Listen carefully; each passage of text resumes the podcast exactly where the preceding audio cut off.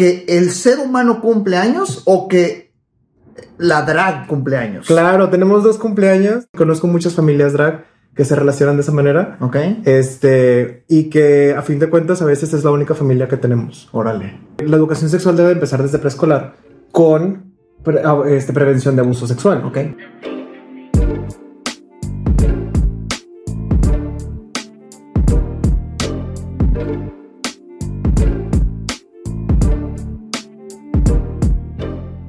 Una vez más, bienvenidas y bienvenidos, vendedor por accidente, invitada estelar, María Bonita, eh, está- sigo emocionado desde que llegó, bienvenida. Muchas ¿Cómo gracias, muchas gracias por tenerme aquí. Hola, bonitas. Yo feliz, yo feliz, encantada. A mí me encanta venir a donde no estamos. Bien. A donde todavía no estamos. Bien, gracias, gracias. Te- Tengo, ya lo dije antes de cámaras, hay bastantes temas que, que compartir, que platicar. Por favor, tu nombre completo. María do Carmen Miranda, bonita de nacimiento. ¿Por qué el, por qué el tema brasileño? ¿Por qué el tema brasileño? ¡Ay, qué fuerte! Empezamos con los putazos. Por favor. Yo estuve casada con una persona brasileña. ¿Ok? Este, estuve casada hace cuatro años aproximadamente.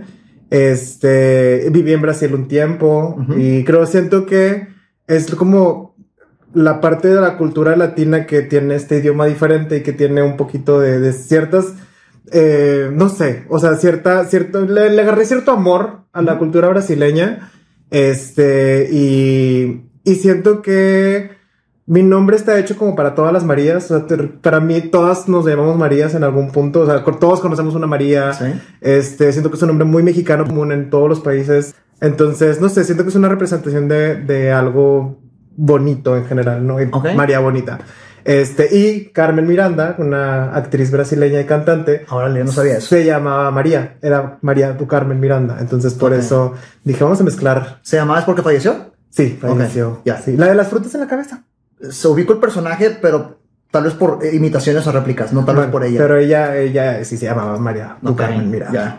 O sea que el, el, el, porqué del Du Carmen y el, el que toque brasileiro eh, generó también el nombre de la identidad. Claro, definitivamente. Wow. Definitivamente. Te, tengo un- una personalidad medio campechanada, campechaneada, que se le llama.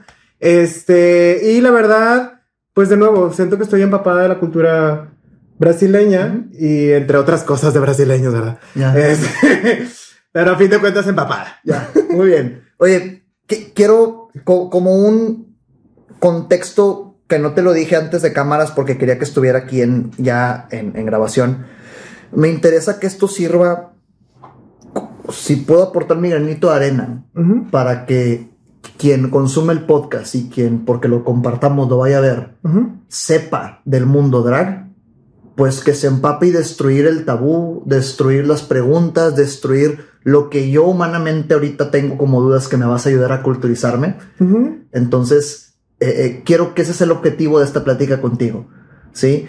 Y por favor, para darle introducción, lo de las familias. Sí. ¿Cómo, cómo- cómo- eh, antes de las familias, perdón, dijiste cumpleaños. ¿Eso significa Sí. que el ser humano cumple años o que la drag cumple años? Claro, tenemos dos cumpleaños. Tenemos el cumpleaños drag ¿Ok? y tenemos el cumpleaños de, de la persona detrás del drag. Bien, o sea, sí. a fin de, de no el personaje, porque a fin de cuentas el drag es un personaje. Bien. Ahorita lo platicamos. Eh, pero sí, este, en esta ocasión cumpleaños la persona. La persona. El ser humano. Ok, Así es. el ser humano fue lo primero que tenía que se me Sí, no, pues somos Ok. seres humanos, hija. Ok. Somos seres humanos. Bien, o sea, el ser humano cumple años y decidió festejarlo, fe- festejarse, fe- Festejarse. festejarse con el, el, eh, La temática, la temática de. Lady Gaga. Ok, este, y eh, Lady Gaga a través del drag. Sí, o sea, sí, no es imitación, este, no estamos imitando a Lady Gaga, la idea es hacer un show eh, con canciones y con música de Lady Gaga. Ok, bien. Ahora sí, háblame de las familias. Es algo muy bonito, es algo este, que la verdad siento que es algo muy de nosotras como comunidad LGBT, ni siquiera del drag. Creo que esto inicia este, desde el Vogue en, en Nueva York con la comunidad afroamericana. Ajá. Este, que regularmente cuando somos personas dentro de la comunidad LGBT sufrimos, a veces sufrimos violencia, no todas las personas sufren violencia y no nada más la comunidad LGBT sufre violencia, pero eh, en, en aquellos tiempos, este, cuando inicia el Vogue, eh, las personas eran completamente discriminadas, ¿no? O sea, tanto por ser de la comunidad LGBT y en eso específicamente por ser de afro, o sea, por ser afroamericanas, ¿no? Este, entonces empiezan a crear casas o lo que se llama como casas Vogue, que es básicamente una persona que tiene una casa o que tiene un departamento, empieza a acoger personas que no tienen dónde vivir, que los corrió su familia porque entonces se dieron cuenta de su sexualidad, este, o porque son personas trans y no tienen dónde vivir, etc. derivado de haber salido del closet o de haber demostrado su verdadero sexualidad, exacto, o su identidad sexual. A partir de ahí, este, los corren o sufren violencia o algo, y están otras, estas otras personas que regularmente son eh, pues ya tienen mejor trabajo o están mejor acomodadas o no sufren tanta violencia y los acogen como, bueno, ven, o sea, yo te doy un techo este, y te ayudo a conseguir trabajo, te ayudo a conseguir contactos, etcétera, ¿no? Ok. Y comúnmente todo esto está ligado con una parte del arte que en este caso era el bow. El drag hace básicamente lo mismo. El drag empieza a tener estas familias drag donde es, bueno, un niño quiere empezar a ser una niña, un niño quiere empezar a ser drag y tiene una, conoce una draga ya experimentada y es como, bueno, yo te enseño a maquillar, te enseño a peinar, este, y en mi caso, bueno, eh, tengo a Rebel Morg y tengo a Vera Cruz, que son las dragas más famosas, que son mis hijas, este, que les enseñé en su momento y ahorita son unas estrellas eh, internacionales las dos completamente.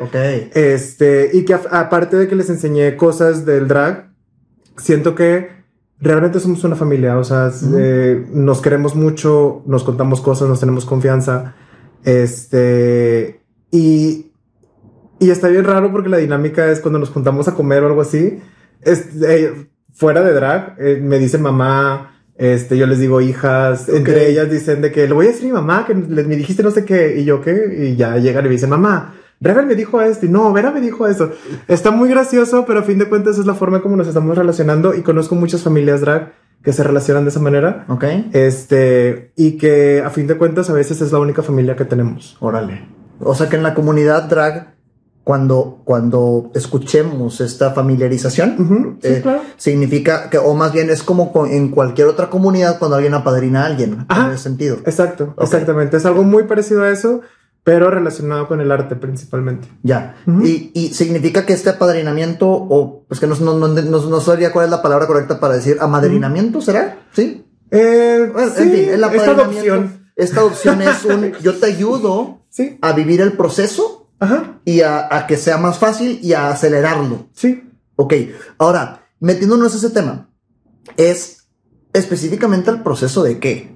O sea, desde mis desde mi ignorancia, porque peco, quiero dejar en claro que peco de absoluta y total ignorancia. Todos pecamos de muchas total, cosas. sí, muy bien.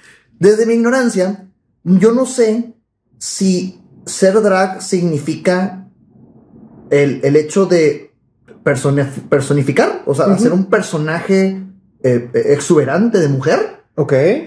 O es el hecho del entretenimiento, del show. Es una profesión.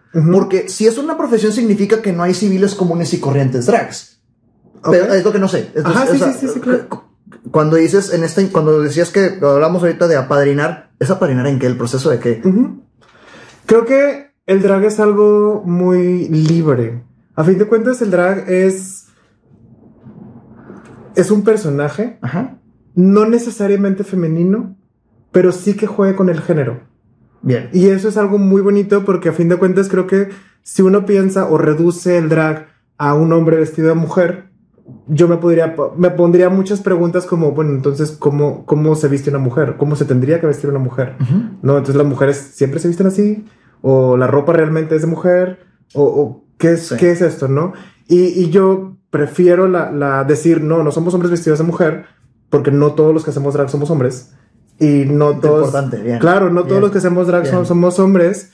Este, y no todos los que hacemos drag hacemos un drag femenino, ¿no? En mi caso me gusta hacer el drag femenino, pero hay personas que hacen drags oscuros, como más de terror. Eh, hay personas que hacen un drag más de eh, infantil. Hay personas que hacen drag, este, más masculino incluso. Este, hay dragas eh, que son muy musculosas, que tienen bigote, este... Pero todas tienen en común denominador el maquillaje. Sí. Ok, o El sea, que maquillaje- es un ingrediente que se mantiene es el maquillaje. El maquillaje, las artes, o sea, las artes plásticas en sí, que es vestuario, maquillaje, las artes escénicas, que regularmente es presencia escénica. Este, no todas bailamos. Ok. Yo no sé bailar, la verdad. Pero, este, tenemos presencia escénica o hacemos algo de comedia o hacemos, a fin de cuentas, es eh, las artes plásticas, que es el maquillaje, vestuarios, tocados, cosas exageradas. Este, eso se mantiene, pero sin embargo no es algo ni femenino ni masculino exclusivamente, es algo que donde se pueda jugar con el género. Ok. Este, y siento que eso es lo rico de drag, que es, eh, vengo a representar cosas que a lo mejor tú no, no sabías que existían. Este, Ajá. y por eso a lo mejor puede ser muy molesto para ciertas personas, Sí. porque es como, es que entonces te estás vistiendo de mujer pero tienes bigote, o te estás vistiendo de mujer, este, pero eh, no tienes boobies. Sí, como que les este, shock. Y eso les ajá. molesta, claro. Porque, porque no, o sea, a veces yo no tengo nada en el pecho y estoy enseñando mi pecho normal, este, mi pecho, este, el, el que tengo de nacimiento, este, y eso puede ser chocante con una cara de- como muy femenina y luego el cuerpo muy masculino y, y luego bigote y es, justamente esa es la idea del drag, ¿no? Como vengo a romper tu idea del género, Bien. este, porque al fin de cuentas el género es algo social. Eso, es- eso, es- Entonces- eso que acabas de decir eh, embona tal vez con la, la definición que necesitaba escuchar. Significa que drag es destruir esta visual, esta, este eh, estigma, paradigma de qué es, un, de qué es el género. De- Exacto, sí. justo, justo, este, viene a ayudar a la deconstrucción del género. Ok.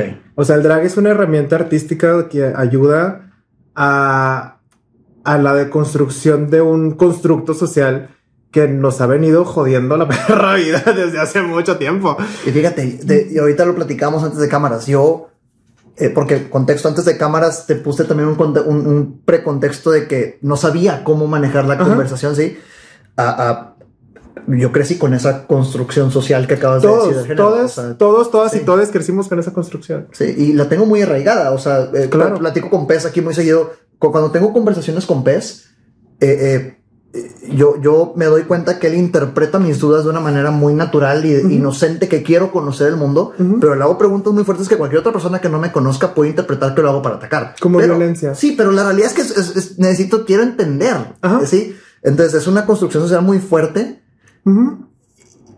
Creo que es algo muy importante que, que, qué bueno que tocas el tema, porque sí me gustaría que quedara claro que, que el- las dudas no son violencia. Bien. O sea, eh, es normal tener dudas. Las personas dudamos de las cosas y las personas que no lo dudan, ahí es donde está el problema, porque si no lo dudas, estás asumiendo cosas. Sí.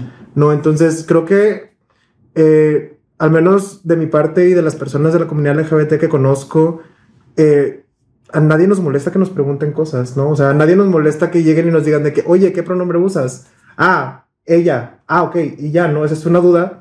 Está bien, ¿no? Vale, sí. Y ya, no pasa nada, ¿no? Y si ya después agarramos confianza y me preguntas sobre, sobre otras cosas, está bien, ¿no? Pero hay ciertas cosas que sí son violentas, como por ejemplo, si llego, vengo yo y te digo de que, ah, yo hola, este Ramiro, ¿cómo estás? Sí, ¿cuánto te mide el pito? ¿No? Sí, claro. Sí, sí, sí.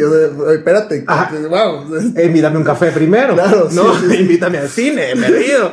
Pero a veces llegan personas, este, y me ha pasado, eh, sea, por experiencia personal, que de repente llegan y me dicen, "Oye, ¿tú tienes pito o tienes vagina? Y es como, hola, me llamo María, ¿no? O sea, Sí.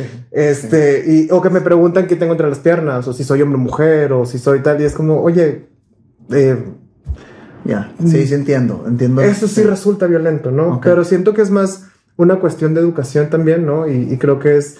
Eh, yo siempre trato de educar con algo de comedia, o sea, es cuando alguien me pregunta sobre mis genitales, siempre les digo, va, te digo, pero me dices también cuánto te mide el tuyo, ¿no? Sí, buen comeback, claro. ¿Por qué? Porque si vamos a hablar de genitales, vamos a hablar de, de los de todos, Sí, ¿no? De los de todos. Sí, A claro. mí no me molesta hablar de mis genitales, pero pues no nada más yo, hija. Claro. Sí.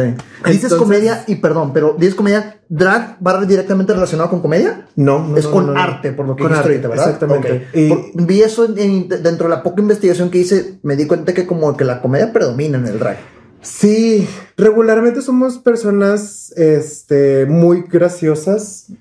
Este tema aquí, no me gustaría generalizar, pero eh, me he encontrado con que las, las personas cerca de, cerca de mí eh, utilizamos la comedia también como un mecanismo de defensa. Sí, es- es- yo creo que psicológicamente es normal. Exacto. Entonces Sí. creo que somos personas eh, que de alguna u otra manera hemos sufrido algún tipo de discriminación, hemos sufrido algún tipo de violencia sobre nuestra sexualidad, sobre nuestra identidad de, de género, este, sobre nuestra orientación sexual, etcétera.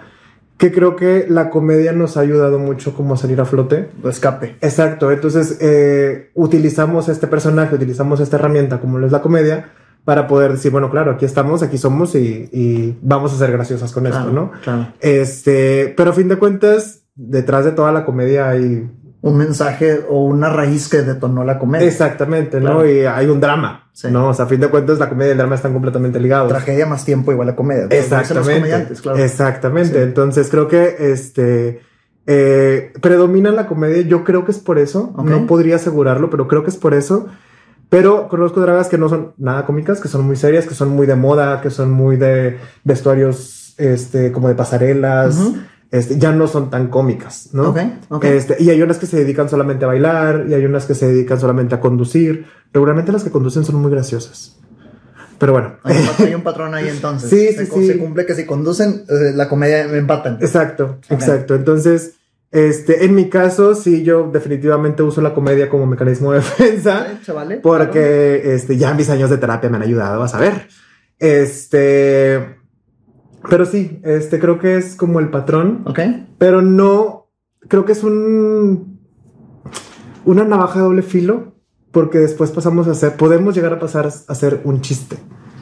Y no Sí. es la idea, ¿no? O sea, como personajes como el de, ah, que son muy violentos, fueron personajes muy violentos, como este personaje de Agapito o de, este, del mesero que dice, no soy niña, no soy niña. Y No sé si lo ubico. Eh, son personajes de tele abierta, lo siento mucho. Sí. Y pues, pues, sí, pero bueno, ¿de qué, de qué Una- generación? ¿De qué generación o qué época? De... Vamos a empezar a hablar de edades. Mira, ya, pero ya empezamos con la violencia. Digo, porque digo, allá de la tele abierta, porque claramente consumí el canal 5, Televisa, TV Azteca. Claro. Entonces no sé dónde. De la hora pico.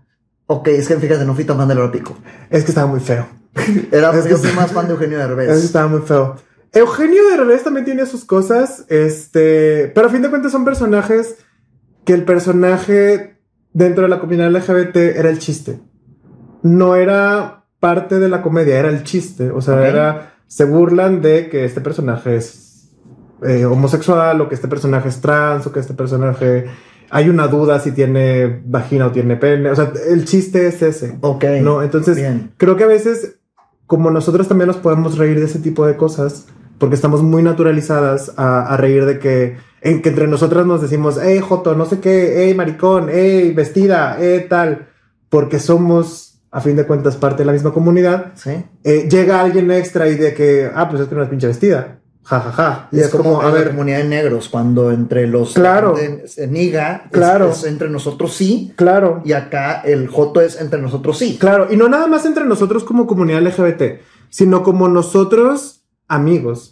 O sea, si yo soy amigo de una persona que tengo muchos amigos, perso- muchas personas que son heterosexuales o que son eh, asexuales o de tu- cualquier gama de la sexualidad. Ahorita quiero educación de, de todas Claro, mi amor, por lo favor, que quieras, favor, pero favor. a fin de cuentas, si son cercanos a mí, me dicen joto, me dicen maricón, me dicen pinche nena y bla, bla, bla, pero es porque son mis amigos. Sí, claro. no claro. porque son heterosexuales. Y ellos lo saben, ¿no? Entonces creo que es una cuestión de confianza, Sí. ¿no? Y, y igual, yo creo que no creo que no exista una persona blanca que le pueda decir negro a un negro.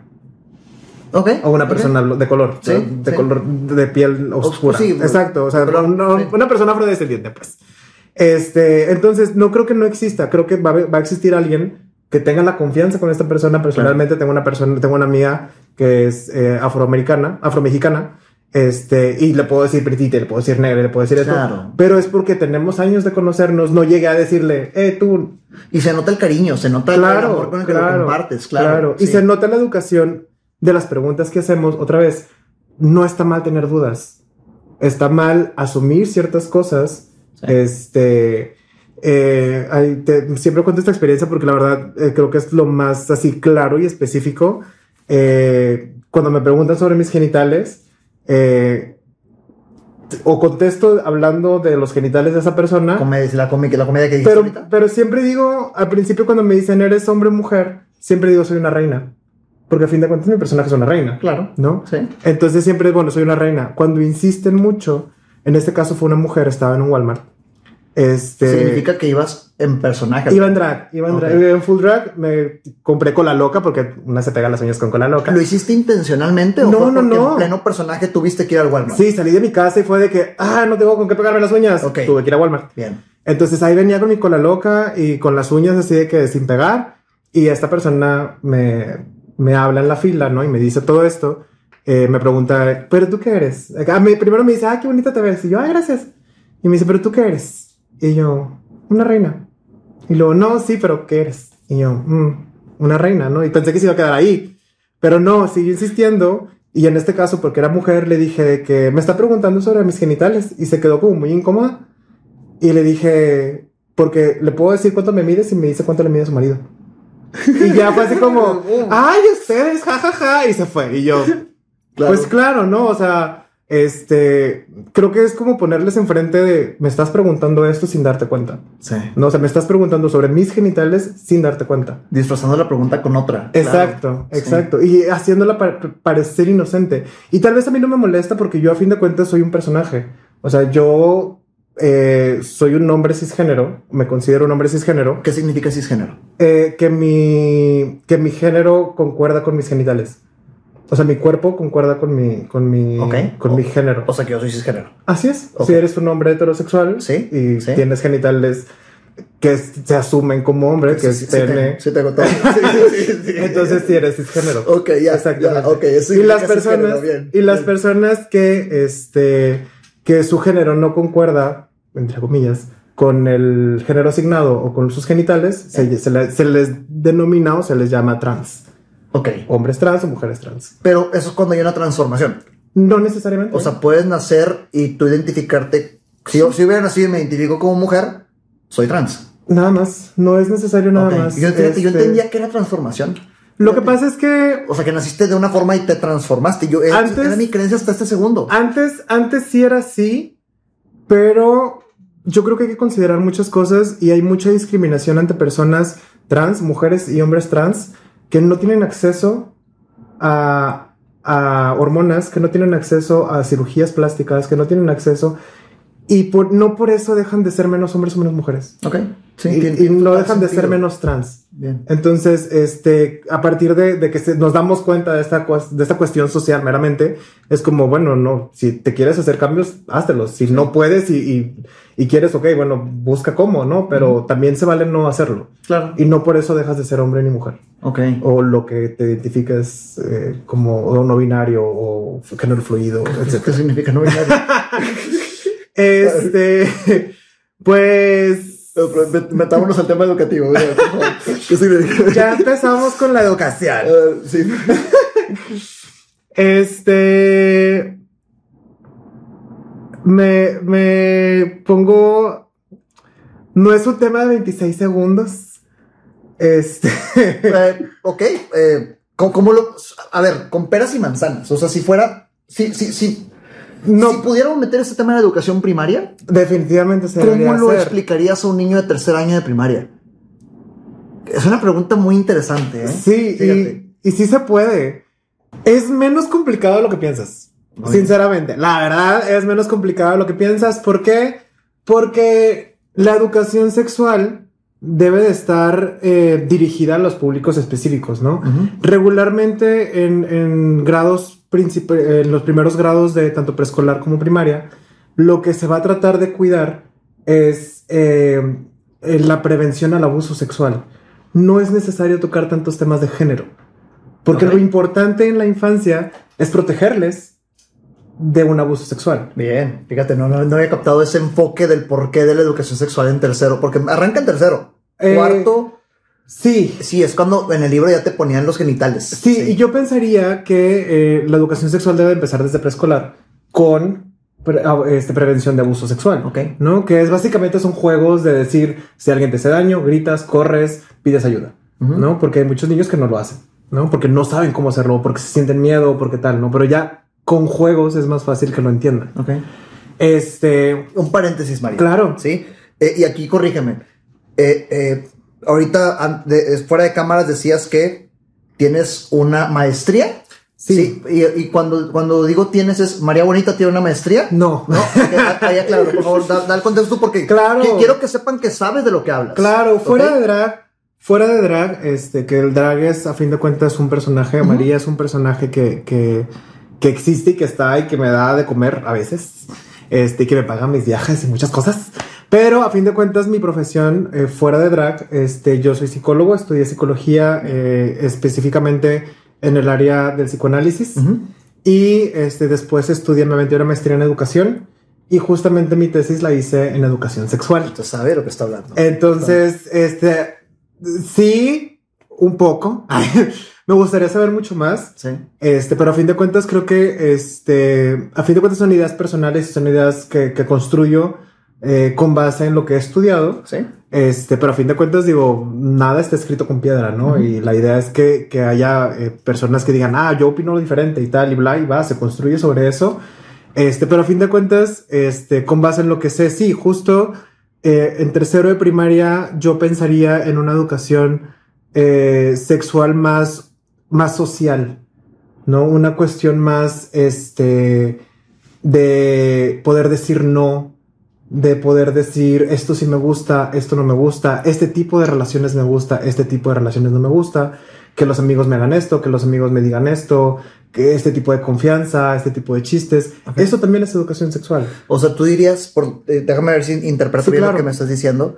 ah, eh, estaría bien un cambio en la educación del tercero primaria sexual en el que los niños y las niñas empiecen a entender que su orientación eh, es una decisión y que Híjole. pues, tienen la apertura de ser quien ellos deseen ser. O sea, desde esa edad o Lo de la apertura, sí, creo que lo de la apertura de ser quien quieran ser y quien se sientan ser está bien. Ajá. Este, que es una decisión, híjole, Esta- es- es- fue mi ignorancia hablando. Es que sí, justo.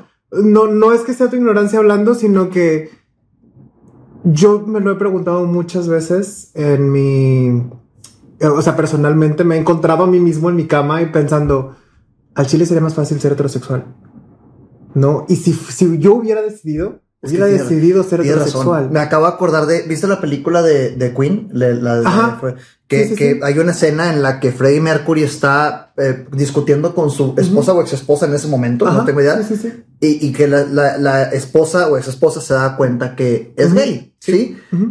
Y le dice, lo peor es que no me puedo enojar contigo porque no es como que tú lo decidiste. Claro. Entonces, sí, fue mi ignorancia hablando de las cosas como son. Las cosas como son. O sea, No, como pero es que a fin de contigo cuentas- Sí, Sí, o, o sea, no, no es una decisión, pero sí es una decisión lo que hacemos con ello. bien. ¿No? O sea, por ejemplo, ahí Freddy sí la cagó por haberse casado con una mujer. Bien, Porque esa sí fue una decisión. totalmente. ¿No? Totalmente. Entonces, ¿Sí? creo que es, es, eh, a fin de cuentas, con base a quienes somos, tomamos decisiones, ¿no? Ok. Pero eh, sí me gusta, o sea, sí estaría padre que no, que no quedara la duda de que el ser quien eres y sentirte como te sientes no es tu decisión. Incluso, no nada más en cuestión de género, sino también si estás triste, tampoco es tu culpa. Si estás feliz, tampoco es tu culpa. Si estás enojado, tampoco es tu culpa. Tú no decides estar enojado, tú no decides estar triste, tú no decides estar feliz. Decides lo que haces con eso. Pero no con lo que te, cómo te sientes. Una terapia con una drag. Sí, no, sí. No, mi amor, eh, para terapia cobro diferente. La, la tarifa es diferente y uso menos maquillaje. Pero este, eso también es educación sexual. Wow. Porque a fin de cuentas, al final nadie nos enseña eso. Sí, sí. Y de repente nos sentimos mal porque, ay, este, me siento mal porque escuché algo, pero sé que está mal, pero como quiera me siento bien. Pues tú no decides eso, decides qué hacer con eso. Claro. ¿No? O me siento mal porque estoy triste porque mi ex me cortó hace seis meses y todavía estoy triste y ya pasó mucho tiempo y no debería estar triste. Estás triste, punto. O sea, tú decides qué hacer con esa tristeza. Si todavía estás llorando, si todavía, o si te metes en el alcoholismo o lo que sea, bueno, eso ya es tu decisión. Sí. No sé, ya ahí sí tomas decisiones, pero con el sentimiento no. Sí. ¿No? O sea, sería muy fácil como que, ay, pues siéntete bien. Ay, gracias, ya Sí, de- no decido mames. ser feliz. Sí, sí. Entonces estreses. Por favor. Sí, Claro, exacto. Entonces, este, si eso nos enseñan desde chiquitos, este, creo que sería más fácil metabolizarlo con la adolescencia, etcétera, ¿no? Y tercero de primaria, cuarto de primaria regularmente nos enseñan, y yo soy de escuela pública, hijas, Yo soy de escuela pública, Somos, entonces somos, somos, sí. somos de escuela pública, entonces educación sexual, mira, casi nula. La verdad. Y lo único que me enseñaron es eh, pene vagina, reducen eh, el órgano de, de la mujer a vagina, no, no dicen vulva. La vulva ya incluye el clítoris, incluye, incluye los labios, incluye otras cosas. es Es, completo. es completo, exactamente. Pero ellos dicen vagina, que es nada más lo reproductivo. Este, y también reducen, o sea, reducen la sexualidad a los genitales, ¿no? Cuando la sexualidad está en Sí, todos lados. hiciste que me acordara, es el libro, y seguramente también te vas a acordar, libro típico, y aparece un, una escena de una niña y un niño. Sí. ¿Sí? De 5, 10, 15, 20 Sí. encuerados. Y Sí. se ve el- el- el- la evolución física de los cuerpos. Nada Esa más. es la educación sexual. Esa es la Sí. educación sexual. Sí, sí. Este, también me acuerdo de una foto de unos de dos niños bañándose juntos. Sí, sí, sí, sí, sí, sí. Somos de la edad, somos de la edad, estamos chiquitos, Tienes estamos chiquitos. razón, sí, es cierto. Este, y, y los órganos por dentro, ¿no? O sea, cómo se ven los órganos internos. sí, ¿no? Que también. es las trompas de falopio y todo eso, y los Y- testículos. Y te ponen los testículos del pene, pero no, no en forma, sino se ve la carne así. Exactamente. Como que abajo de la piel. que hay. abajo de la piel, Sí, exactamente. Sí. sí. Entonces, reducen la sexualidad a los genitales, ¿no? Y a veces cuando de repente me dicen, es que no sé por qué a ciertas edades eh, quedan embarazadas las niñas o, o las personas, los- las personas con cuerpos gestantes, y es de, pues es que si les enseñas que la sexualidad solamente son los genitales, ¿qué quieres que hagan? Por supuesto. Van a coger, Sí. ¿no? Pero si les enseñaras que también tienen piel, que también tienen pezones, que también pueden tocarse, que también pueden hacer esto y el, eh, hay diferentes formas de vivir la sexualidad, probablemente se tarden un poco más en llegar a la penetración, que, que se tarden un poco más al coito, ¿no? Este, pero no, nos enseñan es, genitales, punto, ¿no? Y Claro. ya. Físicamente es así, físicamente es así. Y sirven para procrear, nada más, Sí. ¿no? Y es bueno, si nos enseñaras que la vulva tiene esto, que, que el pene también, el glande, tiene terminaciones nerviosas, este, no, o sea, si nos enseñaran todo eso, sería muy diferente, Sí. ¿no? Y que la sexualidad no nada más es para procrear, hay sexualidad por amor, hay sexualidad por placer, hay sexualidad por, para, eh, por, para procrear, Ajá. ¿no? Este, que son tres diferentes formas de Por amor, placer y procrear. Claro. Órale. Este. ¿Qué digo? Suena, suena con total sentido, pero una vez que lo dices con la, con la explicación lógica que me está diciendo, tiene mucho más sentido. Sí, sí, Claro. sí. Y a veces no discernimos entre qué, por qué estamos cogiendo. Sí, claro. ¿No? Este, estoy cogiendo nada más por placer, va, se vale, no pasa nada. Sí. Estoy cogiendo por amor, también se vale, está bonito. Estoy cogiendo para procrear. En mi caso, no he podido. Pero lo he intentado. Oye, por favor, eh, ahorita dijiste algo y tengo la pregunta aquí es de que Sí, lo claro. Sí. Ah, el drag, entonces, no es exclusivo de la comunidad LGBT. Para nada. Para nada. El drag es. Es como decir, y ahorita venía platicando con alguien en el carro, alguien que me cae bien gordo. Este. Y justamente me estaba diciendo, ay, es que escuchas música de heterosexuales. Pues es lo mismo, o sea, es- ahorita es, Justo, es lo que estamos tratando de justamente, romper. Justamente Claro. es lo mismo. Y, y justamente le hice esa pregunta como, ¿qué es la música de heterosexuales? Claro. No, o sea, es, reduces el arte a, a una orientación sexual. ¿no? Este, que sí, no te voy a negar que la mayor parte de la comunidad que, que consume drag es, parte es la comunidad LGBT. Pero que consume y que, y que crea el drag. O sea, que quienes son los creadores del drag. La, también? mayor, la mayoría sí. Ok. No todos ni todas, pero la mayoría sí son parte de la comunidad LGBT. Significa que en el mundo existen hombres heterosexuales Ujú. haciendo drag. Y mujeres heterosexuales haciendo drag. Bolas. Claro. Ok. Y en sus personajes drag Ujú. no está encasillado que se vistan de mujer. No Simplemente se visten de algo que exponencian. Que algo que exponencian y que juegan con el género. O sea, hay un juego de género. Esa es la de definición que me dijiste ahorita, que juegan con el género. Sí, Sí, cierto. o sea, que Sí, juegan con el sí. género definitivamente lo hacen. Ok. Este, pero sí, hay, hay personas que son hombres cisgénero heterosexuales que hacen drag. En y, serio, y fíjate, mujeres, claro. Estás rompiendo un paradigma ¿Y por qué no? gigantesco horriblemente que eh, Claro. tenía arraigado hasta este momento. Claro. Que y me es- cuesta trabajo creerlo, fíjate. Pero es que justamente es, es, es lo mismo que esta cosa cuando me dicen, escuchas música de heterosexuales. ¿Por qué reduces la música de ellos o de estas personas, en este caso en una banda, este, solamente para el público heterosexual? O sea, ¿por qué no me puede gustar a mí? Es como si redujeras mi arte, Sí. que en este caso es el drag, a la comunidad LGBT. Y es que yo pudiera entender que, que peligro después de hoy me hago fan. O sea, sí, o sea, eso lo puedo entender. ¿Pero por qué peligro? O sea, t- tienes razón. O sea, corrijo mi redacción. Sí. Muy probablemente después de hoy me hago fan. Claro. Pero eso es como consumidor, Sí, no como creador. claro. Entonces, me cuesta trabajo y, y- y Pensar. pensar que hay hombres heterosexuales cisgénero siendo creadores de drag. El machismo en mí está por la Claro, fíjate, definitivamente. fíjate, o sea, y Justamente estaba pensando en eso, ¿no? Como en cómo, cómo ni siquiera nos preguntamos de, o sea, es justamente es donde te digo que la duda está bien, ¿no? Porque esto no te lo preguntabas.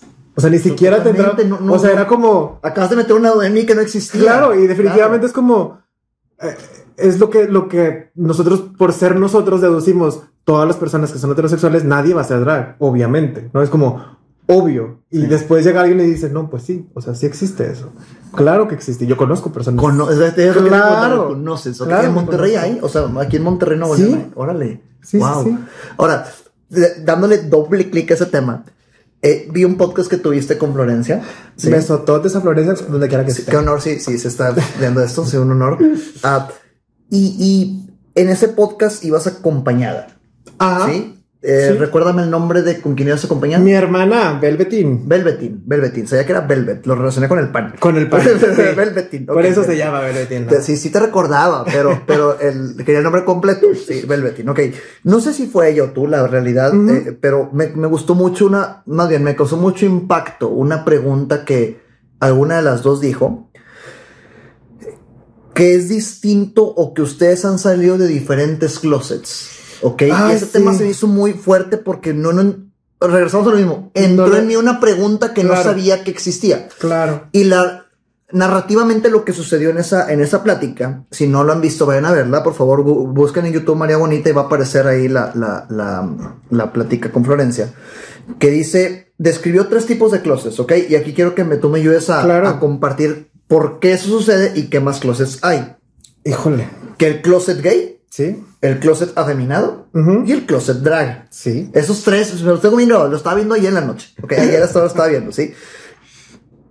Eh, dentro de mi definición, salir del closet es un déjame me expongo públicamente entre personas que me pueden hacer daño por Sí. ser este tipo de por des- por, Por existir. por existir y querer hacer esto, ¿sí? Claro. ¿Ok? Eso significa que entre gays le hacen daño a los drags. Me- Eso me causa mucho conflicto. ¿Cómo es posible que la hipocresía exista a ese nivel? O sea, No, hombre, hija, no. ¿Cómo, cómo es posible? Es que hoy está hablando con mi hermana. Si de te eso. contara. Hoy está hablando con mi hermana de eso porque le dije a mi hermana, mira, voy a entrevistar a una bonita. Entonces, le dije, sí. Y, y yo no entiendo cómo existe tanto nivel de hipocresía que Claro. siendo, perteneciendo a la comunidad LGBT, siendo gay, Claro. saliste del closet y luchaste con lo que a ti te afectó, aparte tengas esta discriminación Claro. o menospreciación Claro. de las drags. Pero tú lo dijiste, y lo dijiste, y lo dijiste muy claro. Este, tienes algo machista. Y todos crecimos aquí en Monterrey. Este, y todos tenemos algo machista. O sea, sería imposible yo decir como, ah, yo no tengo ningún comportamiento machista porque es mentira. Claro que lo tengo. Y claro que tengo pensamientos machistas porque crecí en una comunidad machista. Totalmente, ¿no? sí. Entonces, yo no me gustaría poner como ejemplo a alguien que conozca, este, pero en este caso el ejemplo voy a ser yo. Porque yo, antes de empezar a hacer drag, yo era esa persona que discriminaba este, a, las, a los hombres homosexuales afeminados. Yo era esa persona que discriminaba a las personas que se vestían o que hacían drag. Este, yo discriminaba a las personas que, que eran trans. Este, Ok, o sea que si lo vemos en una escalera, aún así, yo, si- yo siendo abiertamente homosexual, oh, eso, ok, bien, bien, bien, bien. bien. yo ya había salido del closet, este, pero en mi cabeza era como, bueno, sí, soy, gay, pero no tengo por qué ser afeminado. Y no tengo por qué, este, juntarme con puros gays. Y no tengo por qué, este, no, no me tiene por qué gustar el maquillaje, y no me tiene Ok. por qué gustar esto.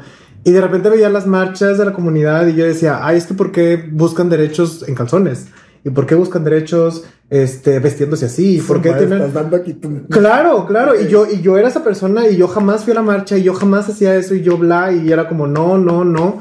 Este, era tan heteronormado que este, me casé como se supone debería, vivía esta fantasía regia de, claro, me caso, tenemos una casa, ¿no? Y, o sea, era como con un hombre a fin de cuentas, pero, pero a fin de cuentas te- cumplía con las reglas de lo que se supone tenía que hacer. O sea, ¿no? cuando dices que te casaste, te casaste con un hombre. Con un hombre. Ok. Con un bien, brasileño, bien, este, bien. Eh, De ahí legalmente. María Bonita. eh, con- Ajá, conexión con lo que pasó al principio del episodio. Ajá. Muy bien. Y después, este, pasa que me invitan a un bar, el ya difunto Brut 33.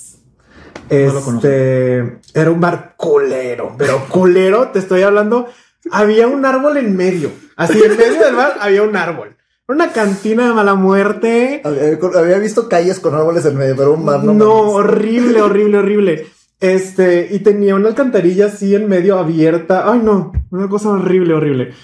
Pero se armaba, o sea, era una familia hermosa, ¿no? Entonces me invitan a este bar y yo así todo, todo así de que, ay, un bar de jotos, bueno, ándale, voy. Entonces fui con una amiga, Ya siendo abiertamente gay. ya siendo abiertamente que ya Bien. estaba casado, yo Ok, ya estaba ya casado. estamos en esa línea del tiempo. Esa etapa Sí, yo ya tiempo. estaba casado, yo ya tenía mis, mis añitos, este, y yo, bueno, no quiero un bar de jotos, pero bueno, vamos, ándale. Entonces voy y luego me dicen, ah, es que va a haber show drag, y yo, "Oh, show drag, y luego todas también feas y, ay, no, o sea, como yo, yo era como, no, no quiero ver travestis, no Ajá. quiero ver hombres vestidos de mujer, etcétera, ¿no? Entonces ya me, me, nos sentamos en la mesa, me, estoy, me estaba quejando de todo, así de que pinche bar culero, está bien feo, no hay baños, los baños Pinche están bien sucios, pinche árbol no me deja ver, no, estaba horrible. Este, sale una draga que se llama Ana Dalai. Este, era, es, Ana Dalai es una cosa indescriptible, es un vato, este, con barba, con una peluca güera y con así, se pone sombra en los dedos y le hace así y ya. Ok. Es todo lo que hace. O sea, digamos que en su producción es nula. Nula. Y se pone un vestido así de cualquier lugar, así se lo encontró en la calle, se lo pone, listo, ¿no? O sea, una cosa. La, la producción no existía. ¿no? Pero dijo tantas cosas tan graciosas, tan correctas, tan amorosas. O sea, se, se notaba que estaba tan lleno de amor lo que estaba haciendo que me quedé, o sea, yo estaba así y me dije, yo quiero algo así. Ok. O sea, dije, se puede hacer cosas bien hechas aún sin producción, ¿no? O sea, ya, ya me, no sé, me cambió la forma de ver las cosas, sinceramente. Y justamente ahí dicen de que la próxima semana son las audiciones para Regias del Drag. Y me dice mi amiga, deberías de audicionar. En ese momento mostraste tú algo para que ella te dijera. Sí, ya me Ok. el interés, dije que, ah, no mames, sí está chido. O sea, sí, ya fue cuando dije, ah, la madre. Y me relajó porque justamente estaba haciendo chistes sobre el machismo, este, Ok, chistes sobre este tipo de personas que yo, que yo me podía identificar. Y decía como que, ajá, sí es cierto. O sea, también me hizo preguntarme cosas, me hizo pensar cosas a través de la comedia. Ujú. Este, y, me dijo, ah, la próxima semana son las audiciones, deberías de audicionar. Y le dije, no, o sea, no tengo nada. O sea, no, no. Y me dijo, no importa, o sea, te conseguimos una peluca y unos tacones y listo. Este, a la siguiente semana fui a audicionar y no me han bajado los escenarios desde entonces. Fíjate, te pre- Ah, quiero recapitular lo que te pregunté. Y se me olvidó lo que te. Ah, ¿cómo nació esta, cómo nació esta parte? Eh, Eh, nació con, con la cuestión del machismo, de la discriminación entre la misma comunidad. sí, que te dije lo de hipócritas. Claro. Y me terminaste contestando el cómo fue tu producto. ¿Cómo fue tu, tu, tu conversión? Mi engage ¿Está bien de- con- ¿Sí está bien tu conversión? Sí. Mi iniciación. Tu iniciación ser, al mundo sí. drag. Ok, entonces Perdón, así pues- iniciaste. No, no, pero así, así fue. O sea, fue porque viste una drag en acción, te gustó Sí. lo que compartió, fuiste y, y improvisaste. Sí. Obviamente no te llamas María Bonita ahí. Sí. Ya, ya deci- desde el inicio decidiste ma- llamarte María Bonita. O sea, fue, fue la, vi a la draga, a la siguiente semana fue las audiciones. O sea, tuve una semana para pensar qué iba a Órale. bla, bla, bla. y desde el día uno, María, María Bonita. Bonita. Bien, Sí, claro. bien. Órale. Claro. Wow, wow. O sea que así nació María Bonita. Sí. Esa y fue la conversión. me cuenta que fue esa semana de las audiciones, quedé en el concurso y a los tres meses ya tenía una corona. ¿Y cuál es tu cumpleaños como María Bonita? Es el 25 de marzo. 25 de marzo, pasó un 25 de marzo. Y a los tres meses tenías una corona. Sí. ¿Qué, qué, no, a los un poquito más. ¿Qué significa tener, en los cuatro meses, qué significa tener una corona? O sea, Ganar un concurso, básicamente. y un concurso de. De drag, de shows. Ah, Ok, Ah, no significa quien esté más mejor producida, es No, quien haga mejor entretenimiento. No, nada que ver. Sí, es quien da mejor entretenimiento en un concurso. Bien, bien. Sí, y mejor sí, entretenimiento puede ser arte, como lo quieras. Comedia, terror, Bien. baile, lo Bien. que sea. Ok, bien. Sí, claro. Pero sí, perdóname, regresando, el ejemplo soy yo porque yo era esa persona. Y no O te sea, preocupes por haberte desviado, ¿eh? Solo No, quería hacer énfasis a que respondiste algo que está aquí que ¿eh? Sí. Pero sí, o sea, lo que iba es, yo era esa persona, este, porque a fin de cuentas también crecí en el machismo. Yo era esa persona que dentro de la comunidad LGBT discriminaba a la misma comunidad. Y cuando, cuando empiezo a introducirme a la comunidad como artista, empiezo a descubrir estas nuevas formas de, de, de, de vivir, de existir, de pensar, de, de sentir. Y me empecé a cuestionar muchas cosas y yo decía, ah, chis, o sea, sí es cierto, ¿no? O, o de repente cuando decía de que, ah, yo estoy casado con un hombre, bla, bla, este, y luego me aventaba mi comentario de, ah, yo no voy a las marchas porque no me gustan ese tipo de cosas. Ok. Y de repente alguien volteaba y me decía, Joto, por las marchas te pudiste casar. Y fue así como, verga, ajá, claro. Sí. Fue una cachetada y fue de, no, pues sí cierto, ¿no? O sea, Sí. y me, y me dijeron de que por esas, este, por esos jotos en tanga y con esos pinches jotos que dices maquillados y la madre, por ellos te puedes casar. Oye, duda que acaba de brincar en mi mente. ¿Dónde te casaste? ¿Físicamente en qué parte del país? En Coahuila. Ok, con la típica, sí, no, no es- no es un no es una novedad, No, algo súper nuevo novedad. que yo comparta, pero Sí. se conoce que en Coahuila es legal, Legal, sí. el matrimonio gay. Ajá. En Nuevo León todavía no. Sí es legal, este, pero tienes que hacer una, eh, un amparo, porque federalmente es legal. Entonces, realmente en todos los estados se debería de poder. Ok. Pero para poder hacerlo tienes que hacer un amparo, este, y es un pedo. ¿Por qué no ha salido el político que lo haga en Monterrey? Yo creo que ganaría muchas. Digo, pensando Mm. como político, ¿a- a- ¿qué opinas tú? No es que sé. no sé. Es que velo de esta forma. Para mi gusto, para mi gusto, lo- los- los- las personas que están dentro de la política toman decisiones para venderse mejor ante, a- para obtener más votos. ¿Sí? Vemos, vemos, porque mira, la verdad es que yo creo que, o sea, sí, estoy de acuerdo contigo. Toman decisiones con marketing. Toman decisiones, de, o sea, definitivamente las decisiones son eh, por números. O sea, Sí. eso me queda clarísimo. Pero pues también, no sé, me ha- he visto muchos eventos aquí en, en Nuevo León específicamente que si esta, eh, ¿cómo se dice? Donde tiran bebés con catsup y del aborto, del antiaborto y todo ese tipo de cosas. Con. Este, sí, una cosa horrible. Este, Pues, su muy gráfico, muy feo. Este, o sea, marchas de la familia tradicional. Ah, ya sé, ya sé dónde O vas. sea, todo ese tipo de cosas. Y yo digo, se están dirigiendo a ese público. Ya, seguramente tienen medido que ese público da más votos. Es muy probable. Sí, ya. Es muy Sí, probable. sí, no sí. sé, no sé si lo tengan medido. No, No, nos consta nada. Estamos no sé si solamente claro. les gusta ser tontas.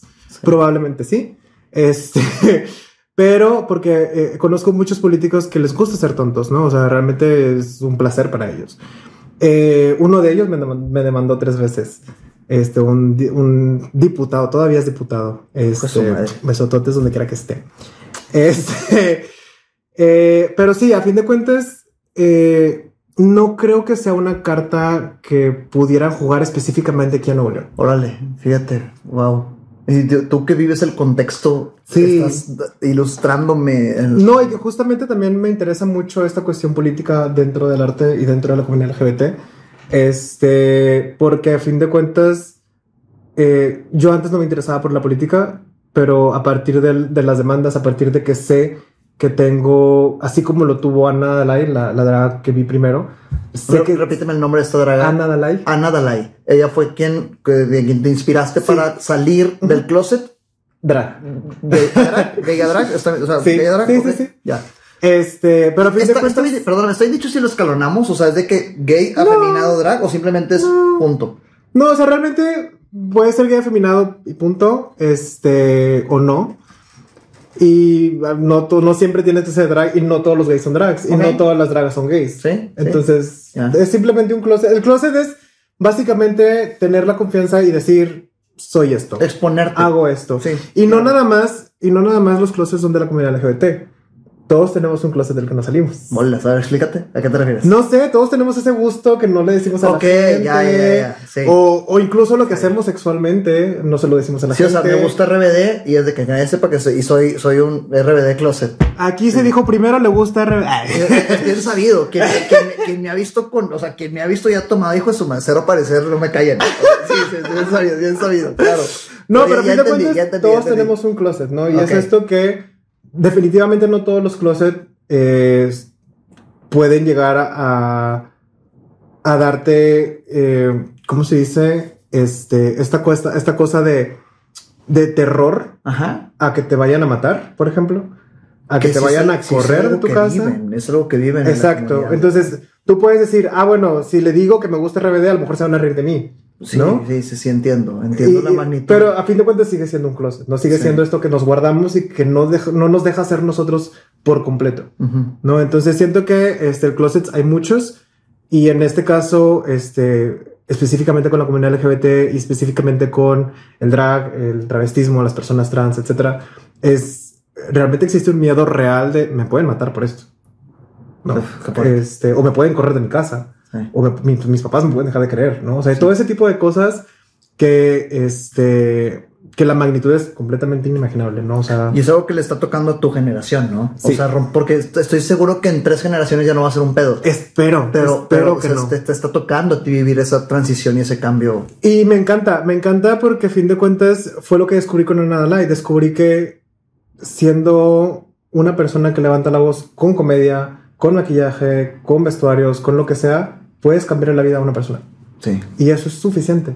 Porque esa- ese show, esa presentación me cambió la vida. Bien. ¿Lo Yo- sabe ella? Sí, claro. Bien, claro, bueno, claro. es una de mis mejores amigas íntimas. Qué bueno. Bien. Y, y pues estoy seguro que tú amas de una persona. Sí. Ojalá, totalmente, totalmente. ojalá, ojalá, este, me han llegado personas que sí me dicen que, que, que han visto la vida diferente, bla, bla, bla, y yo encantadísima, ¿no? Pero mi, mi razón de ser como María Bonita es cambiar el mundo. Bien. Y si puedo cambiar el mundo de una persona, es mi trabajo. Pues mira, a, a mí me está haciendo ver las cosas distintas. O sea, estás- Ya con eso, ya con Y Te lo eso. dije antes de grabar y te lo dije ahorita estoy, o sea, todo eh, es, es como que un- abrir unas, de- poner preguntas, cuestionamientos que no tenía.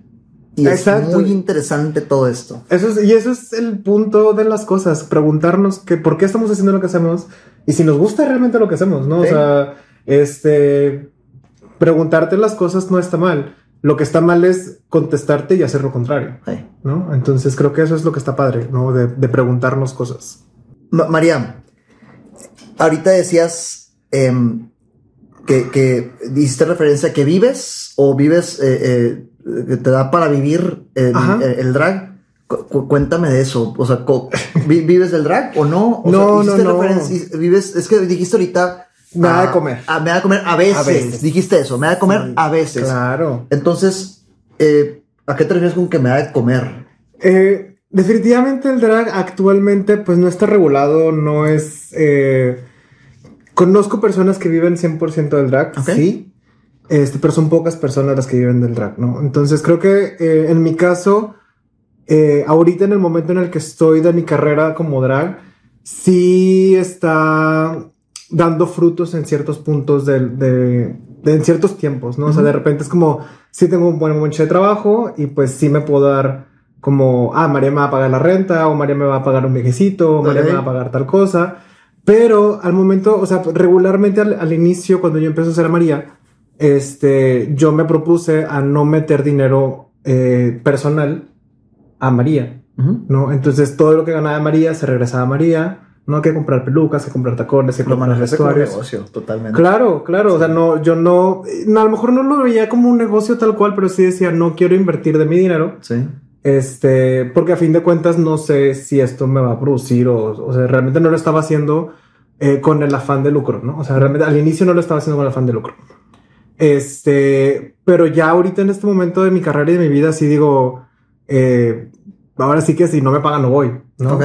¿Por qué? Porque creo que es importante también que se valore el trabajo de las dragas. Por supuesto. claro. Este, y creo que no nada más pasa con las dragas, creo que pasa con los artistas en general. Este, también conozco DJs y conozco este, músicos que de repente este, ah, ven a tocar al antro y te pagamos las chaves o te damos las chaves y barra libre. Y es como, no, o sea, págame, ¿no? O sea, necesito que me pagues porque pues yo, invier yo invertí en mi educación como músico, como artista, como maquillista, como lo que sea que, para, para lo que sea que me estés contratando, o sea, por algo quieres que esté en tu lugar, ¿no? en tu bar, en tu fiesta, en tu lo que sea. Entonces yo por eso ya fue así como, ok, si alguien va a sacar dinero de ahí, me toca, ¿no? O sea, yo también quiero, ¿no? O sea, este, porque a fin de cuentas están usando o mi imagen o mi show o lo que sea que estén utilizando. Este ya es problema de quien me esté contratando. Sí, claro. este, pero a fin de cuentas, sí, eh, María actualmente sí me da mi, mis lujos, ¿no? Pero yo me dedico a, a, la psicología. Eh, en parte, sí. Este, Actualmente estoy trabajando como traductor este, hablo tres idiomas, hablo inglés, español y portugués. Ok. Este, estoy trabajando como, como traductor y aparte también estoy, este, veo pacientes, este, doy terapia, este, con un enfoque psicoanalítico, este, y eso es lo que básicamente me mantiene. Bien. Y María sí me da mis lujos, que si, ah, bueno, ya saqué algo de María, me compro un vestuario o me compro una peluca y me puedo pagar la renta, me puedo pagar eh, los servicios o algo así. Ok, eh, dándole doble clic a lo que María te da, eh, háblame de ese negocio. ¿Cómo funciona? ¿Cómo funciona el negocio del drag? No funciona. ¿Cómo haces que medio funcione? este, creo que a fin de cuentas es como la mayoría de los artistas. Este, yo actualmente me he visto en la necesidad de, de eh, trato siempre de sacar a María o sacar el drag de los antros. Porque creo que es parte del estigma. O sea, parte del estigma es que las dragas las ves en los antros y son para mayores de edad y son para gente que se va a emborrachar y va a haber dragas. Vi un video en YouTube dentro de mi preparación para esta ¿Sí, contigo que me lo pasó aquí, pues, obviamente haciendo buena labor, gracias. Eh, eh, que el título, el título del video o, el canal o el concepto del video es que no preguntar, algo así. O sea, que no preguntar y como que hablan del enfoque drag, sí, del enfoque drag en el que no preguntar. Y hablan de ese estigma que, y, ojo, es acento español, o sea que yo me, da la impresión, corrígeme tú, que si aquí estamos en el siglo menos 10, allá está en el siglo 20, tal vez, o sea, están un poquito más avanzados, un poquito más avanzados, me da la impresión, ¿ok? Sí, sí, sí. Y allá dice, algo que dicen es que el estigma drag es este tema gótico, que te drogas y que estás en la calle y a las 4 de la mañana y que eh, luces entonces, claro. ¿hace referencia a eso? ¿no? Lo Definitivamente. O sea, que por eso quiere sacar de los antros. Definitivamente. Porque a pesar de que en los antros, a fin de cuentas, hacemos lo mismo. Hacemos comedia, hacemos shows. Uh, shows con conciencia, shows uh, que hablan de un tema político, shows que hablan de un tema social. Uh -huh. Este, en los antros, al menos yo lo hago y conozco muchas dragas que lo hacen. Este, eh, también se presta para que la comunidad o la gente que nos ve por fuera y que sabe, ah, bueno, siempre va a antros, siempre va en la noche siempre van, este, y pues toman y se enfiestan y tal y la, que eh, mi plan siempre ha sido como, ok, sí puedo estar en antros, sí podemos estar en antros, porque a fin de cuentas es trabajo, pero pues también podemos estar en teatros, también podemos estar en escuelas, también podemos estar en museos, también podemos estar en la calle, uh -huh. también podemos, o sea, podemos trabajar realmente en donde sea, en la tele, en grabaciones, en podcast, en YouTube, ¿no? O sea, podemos estar en todos lados. Entonces creo que eh, ese es mi enfoque. Actualmente sí he estado trabajando más en antros porque es donde hay más trabajo. Este, pero creo que sí es lo importante es como, al menos de mi parte, es sacar el drag de ahí para que entonces nos empiezan a ver como, ah, también la vi en el teatro, ah, a ella sí. la vi en tal, a ella la vi en una escuela, a ella la vi en un museo.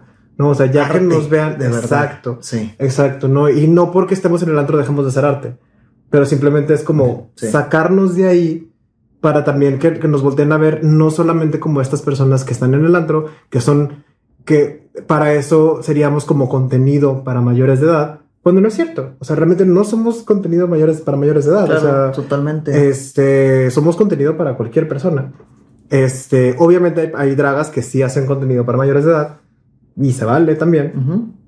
Este, pero no todas las dragas lo hacemos. ¿no? Entonces creo que ese es, eh, ese es un reto Actualmente sí he estado y voy a estar próximamente en teatro también. También he estado trabajando en cortos, este, que también son remunerados. Eh, pero sí, definitivamente el, el negocio del drag ahorita no es tan negocio. Es que fíjate, está interesante. Cu- cuando, cuando en los cortometrajes, ahorita que hiciste un corto o en un teatro, contratan a María Bonita.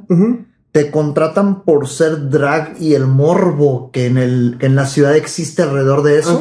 Ajá. O te contratan porque, porque quieren a un personaje drag actuando un rol. Sí, siempre pregunto eso. Una vez, una vez me contrataron para un video musical. Este, de unos raperos, que les mando un beso. Este se llama Tronomob.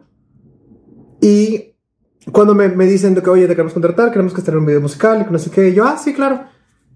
Y como a los dos días me quedé pensando y dije, pero ¿para qué me quieren? No, o sea, este, ¿qué voy a hacer yo en el musical? No, o sea, porque sí, sí, después sí. escucho su música y no es música violenta, es, es- son, son raperos, este, y hablan de cosas sociales y hablan de cosas como de la vida y de ellos y de amor y bla, bla, bla. Este, y me quedé pensando, bueno, es que, que, que- que quieren hacer, o sea, ¿no? Y entonces ya les pregunto de que, oye, sí acepto, pero eh, no quiero ninguna escena de violencia, eh, o donde me estén atacando a mí, aunque sea actuado, este, tampoco quiero ser el chiste, tampoco quiero ser esto, o sea, como ya me puse como muy específico de no voy a participar si es el morbo lo que me está trayendo. Claro, ¿no? O sea, no voy sí. a participar si me estás contratando para ser el morbo de tu escena, ¿no? Ujú. Este, y me dijeron de que no, se trata de una fiesta, bla, bla, bla, y, bla, y tú vas a hacer esto, esto y esto, y yo, ah, perfecto, ¿no? Y ya desde ahí me quedó claro que cada vez que me contratan para algo así, siempre pregunto, ¿no? O sea, de que, Ok. ok, el personaje de qué va, qué voy a hacer, qué es esto, qué es lo otro. Este, me han contratado en, en personajes que no son dragas, que son mujeres. Este, o sea, que el bien. personaje es mujer. Bien. bien. Este, me han contratado para personajes que son dragas. Este, y, y sí, digo, a fin de cuentas, creo que lo importante es también no aceptar, y siempre pasa en el negocio del drag precisamente, que por querer trabajar, aceptas cualquier trabajo. Es, es, es un, es muy fácil. Sí. Que, que me da la impresión de que es muy fácil caer en aceptar un trabajo que manche la imagen de las drags Ajá. eh, eh, por querer dinero, por querer negocio. Eh, eh, y por eso te lo preguntaba, oye, Sí, sí, ¿has sí. notado que te contratan por morbo o porque realmente el personaje merita ser drag? Claro. No necesariamente, digo, hay unos que sí son dragas específicamente, hay otros que no necesitan ser dragas y aún así como quiera me contratan. Este, pero ahorita me, llamó la atención que es como manchar el nombre del drag. Eh, no sé si mancharlo tal cual, pero sí eh, apoyar o, ¿cómo se dice? Eh, Ah, cuando incentivar. Incentivar, Ah, incentivar. Eso, eso.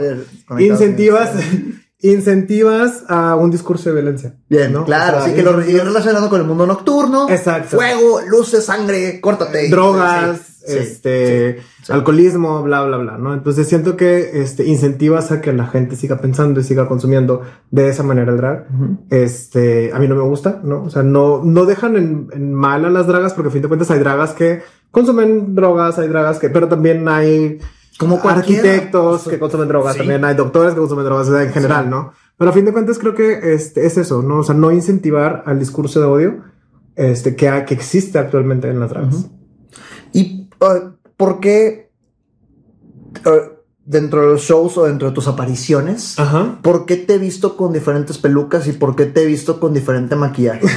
Eh, digo, desde otra vez quiero regresar a, a mi ser ignorante del tema.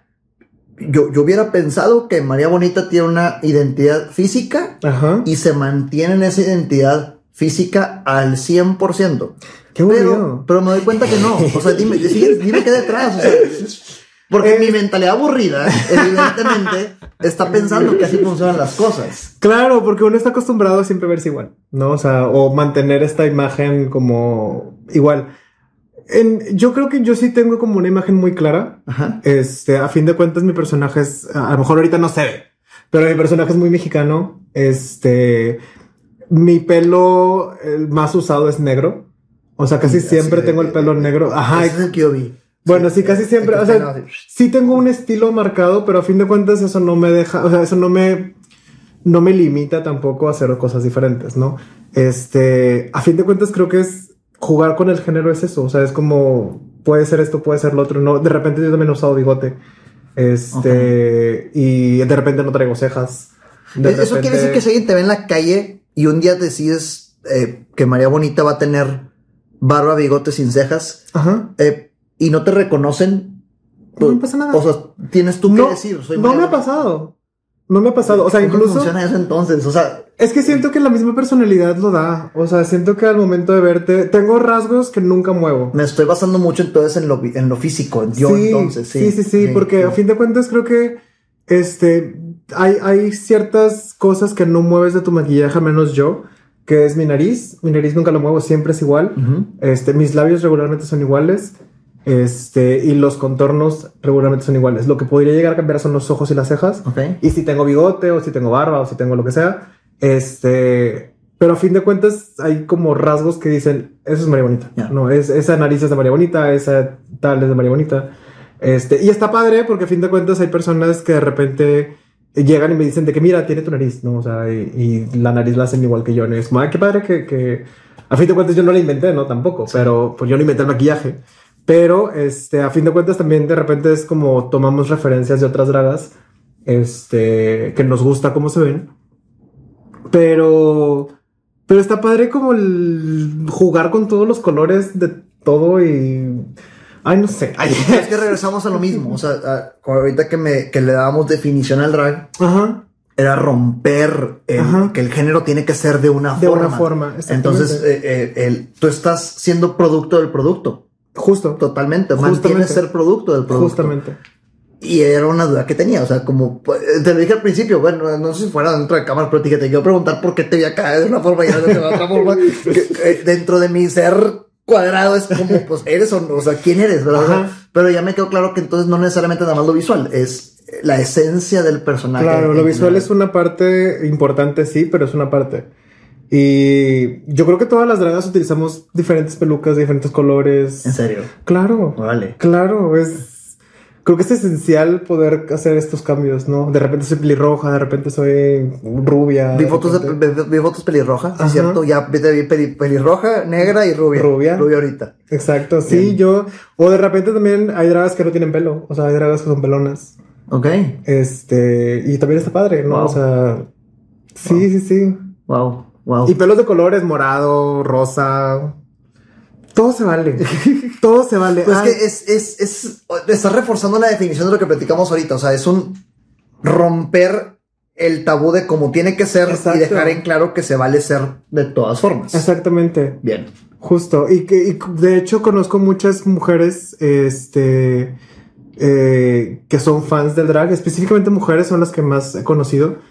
Que a partir de que se empiezan a conocer el drag, de repente es como que, ah, me voy a poner una peluca, ¿no? Y de repente quiere ser rubia y de repente quiere ser ella, ¿no? O sea, sin un Sí. personaje, sin ser drag, sin ser nada, este, artístico meramente, sino es como que se dan cuenta que las limitaciones son de ellas mismas, ¿no? O sea, Sí. que realmente nadie les impide comprarse una peluca y ser rubia un día o, o maquillarse de cierta manera y que no pasa nada y verse diferente y no pasa nada, ¿no? Entonces siento que eso es lo padre que también estamos enseñando de alguna forma. Es como, sí, o sea, no dejas de ser tú por tener el pelo de un color o de otro o- o no tener pelo o lo que sea.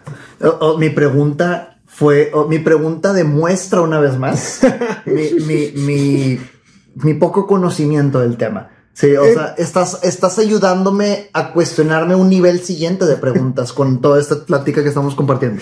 Pero qué padre, qué Sí. bueno, qué bueno que te lo estás preguntando. Este, y, y eso, a ver, o sea, las mismas preguntas nos flexibilizan un poco y decir, bueno, ¿por qué me tengo que cortar el pelo igual que antes? ¿Por Totalmente. qué tengo que hacer esto? ¿Por qué me tengo que vestir así? ¿Por qué si un día quiero andar diferente, no? O sea, no pasa nada. Se vale, amiguitos, es lo mejor. Y, sabes, eh, eh, te, te tengo que encaminar la conversación a que se vaya acabando. Tú por- encamíname. Por, por, por, por- por, eh, tradición de que este, la duración del, del podcast y por aquí me dirigen de esa forma. qu- quiero sincerarme contigo. Claro. Bien. Dentro de mi preparación, yo sentí eh, el, la precaución extra, porque Ujú. no era miedo, simplemente precaución extra de cuidar mis preguntas Ujú. porque genuinamente son preguntas que me interesa conocer y, y pues creo que te lo transmití, ¿verdad? O sea, son Ujú. preguntas que realmente me, Claro, me y compartir. Y me daba miedo que las fueras a malinterpretar con un ataque o con una así demás. Y me lo dejaste en claro desde el principio. O sea, no tengas miedo por cuestionarte. No. Y yo tenía una pregunta que anulaste con eso. la, la, que era, oye, que no le deben de preguntar a alguien drag. Ajá. Pero me queda claro que cuando el contexto y cuando la intención es la correcta, vale madre eso. Completamente. Es que siento que. Ay. No sé, ahorita, ahorita que viste eso de- del video de que no se le debe preguntar a una draga, ¿no? Sí. Este. No creo que exista algo que no se deba preguntar en general. O sea, en el mundo no creo que no exista una pregunta que no se deba de hacer. Porque todas las preguntas nos van a llevar a una respuesta y está padre eso, ¿no? O sea, mientras nos lleve una respuesta. Sí. Este, pero sí hay preguntas que necesitan confianza para poder ser respondidas. Claro, claro. Y es lo que hablábamos, más allá de ser drago, no ser drago, lo que sea, hay preguntas que no te voy a hacer si te acabo de conocer. Totalmente. No, totalmente. seas o no seas famoso, hagas lo que hagas, a lo que te dediques. Hay preguntas que no te voy a hacer recién te conozca. A lo mejor si ya después agarramos confianza, sí te voy a poder preguntar otras cosas, ¿no? Ujú. Pero sí puede resultar incómodo que vas en la calle, en el centro y de repente llegan de que, oye, ¿cuál es tu posición sexual favorita? No es como, mm, Sí. hay personas que no se sienten incómodas con eso. O sea, hay- yo personalmente diría como que, ah, jajaja, jijiji, y sí, lo digo y risa. Pero va a haber preguntas que a mí me van a parecer incómodas porque no, este, no existe esa confianza. ¿no? Totalmente. Pero no tiene nada que ver con el hecho que sea drag. O sea, creo que en general, este. Ahora sí que tantita madre. O sea, No, tantita madre de preguntar lo que se pregunta al conocer a alguien. No, y, y lo pongo sobre la mesa porque el hecho de que destruyeras esa pregunta significa que me diste la exposición y la apertura de poder tener Claro. la conversación que tuvimos. Claro. Entonces, gracias. Te dije al Claro. principio y quedó en cámara que mi intención era compartir a, y si este foro servía como voz y que, la- que conocieran el mundo que yo hasta hoy estoy conociendo más gracias a ti, pues que sirviera de eso, ¿no? Claro, definitivamente. Entonces, y gracias. bienvenidos. Realmente el, no hay público que se rechace. A fin de cuentas, este, la comunidad LGBT está construida por todas, todos y todes. Ujú. Este, y esto no es exclusivo para las personas de la comunidad LGBT. Bien. Este, no es exclusivo para personas mayores de edad. Y, y si aún quedan dudas y si realmente alguien dice como que no, no, no me gusta, no lo entiendo, pero no lo ha consumido, es como, bueno, los invitamos a que hagan, a que vayan a un show Sí. y que vean si realmente se sienten tan incómodos como pensaban, como, o sea, que también se contesten sus mismas preguntas con experiencia y más allá de, de, de pensar que así es. Claro. ¿no? No sé si tú algún momento pensaste como que, ah, me va a intimidar estar frente de una, de, un- de una draga o me va a hacer como chistes sexuales o me va a, a tratar de acosar o lo que sea, porque a fin de cuentas existe ese tabú también. Fíjate que el hecho de acosarme no, de chistes sexuales tampoco, pero intimidarme sí lo llegué a pensar. Dije, dije, o sea, vi- visualmente cómo me voy a comportar. O sea, esa, esa era, yo, yo al ver, al ver que empecé a tener ese, y luego vi el video y dije, güey, qué pedo, o sea, pero me sirvió ver, me sirvió experimentar, Claro, justo, investigar. justo. Sí, o sí. sea, la experiencia también ay- ayuda Claro. a contestar preguntas Sí. que no necesariamente tienes que hacer. O sea, te haces a ti, vives algo y dices, ah, ya me puedo contestar yo mismo esto, ¿no? Sí. Este, y creo que es lo mejor. Y, y- y invito a las personas que realmente tengan estas dudas y estas cosas a acérquense a cualquier, a cualquier show drag que vean, sea en teatro, sea en museos, sea en bantros, eh, lo que sea. Este, van a ser más que bienvenidas, realmente. Gracias. Espero haber, haber, haber servido de, de ¿servido está bien dicho? Sí. Espero haber servido de vocero a- ante las preguntas, ante las personas heterocisgéneros como yo, este, que típicamente Heterosis. tienen este tipo de preguntas, Ajá. este, y tal vez no lo saben, y que este, este espacio que tuvimos hoy y que estás viendo en cualquier día que lo estés viendo, te, te haya servido a deshacerte de tabúes y paradigmas como yo lo, lo, lo, lo estoy viviendo ahorita. Qué bueno, me da mucho gusto. Entonces, gracias por tu presencia. Realmente, muchísimas gracias. Te lo dije eh, de, de otra bienvenida. Aprecio mucho que te hayas tomado el tiempo, o sea, que te hayas Muchas maquillado, gracias. porque se- entiendo la producción que eso significa. me puse tantito blush nada más. Entonces, gracias por, por darte el espacio. Por favor, si, si, si gente que, que consume el podcast no te ubica, ¿dónde te pueden encontrar si quieren saber En mi más? casa. Ay, los espero, ¿es cierto? No. Este, me pueden encontrar en Instagram como arroba bonita de nacimiento. Este, en Twitter como arroba bonita de nombre. Y en TikToks, en el TikToks, ya soy, ya, ya soy, yo ya soy muy mayor. Yo ya soy muy mayor. Este, como bonita de nacimiento, creo. Es que ya no le muevo tanto. La verdad es que síganme en Instagram. Bonita de nacimiento. Bonita de nacimiento. Este, y sí, denme likes, denme todo lo que, todo lo que ustedes quieran. Y mándenme DMs, me encanta que me, que me pregunten cosas. Que, Bien, que... ahí está, sí sirve de foro y Sí, claro. más conocimiento. Claro, este, siempre contesto, siempre, siempre contesto. A lo mejor no contesto al- inmediatamente, pero siempre contesto. Y más cuando son preguntas que, que notas que tienen un interés de conocer, de aprender de esto. Me encanta, me fascina. Este, lo que sí no contesto son mensajes de violencia. Total- Este, totalmente. este, pero sí, ahí estamos. Cualquier cosa, yo abierta. María Bonita quedó claro que es una institución en, en la educación sexual. Sí, Claro. Este, todo lo que nos compartiste, los tecnicismos, la, la, el, el quitar las nubes, entonces te- un buen lugar para preguntar es en su Instagram. Claro que sí, claro que sí. Y si me ven en un show y si me ven lo que sea, a veces me han dicho muchas veces que intimido mucho con la mirada, que de repente me ven como que no, no me voy a acercar porque tal. Acérquense, acérquense a su travesti de confianza este, y pregúntenle cosas. Este, pero sí, o sea, a fin de cuentas somos artistas y para eso estamos. De nuevo, gracias. Gracias, espero Muchas lo hayan gracias. disfrutado igual que yo, genuinamente esta plática. Y, y, pues bienvenida cuantas veces lo desees. Yo estoy seguro que se van a derivar muchos temas de aquí. Ojalá. Espero sea la primera de muchas. Ojalá, ojalá que sí, y que vengan más dragas, no nada más yo, que vengan Claro. más dragas y que se conozcan más. Pues por favor, sí, que si, si sirve de algo, aquí yo habrá muchos temas que platicar con más dragas. Claro, claro que sí. Bien. Gracias de nuevo. Hasta la próxima.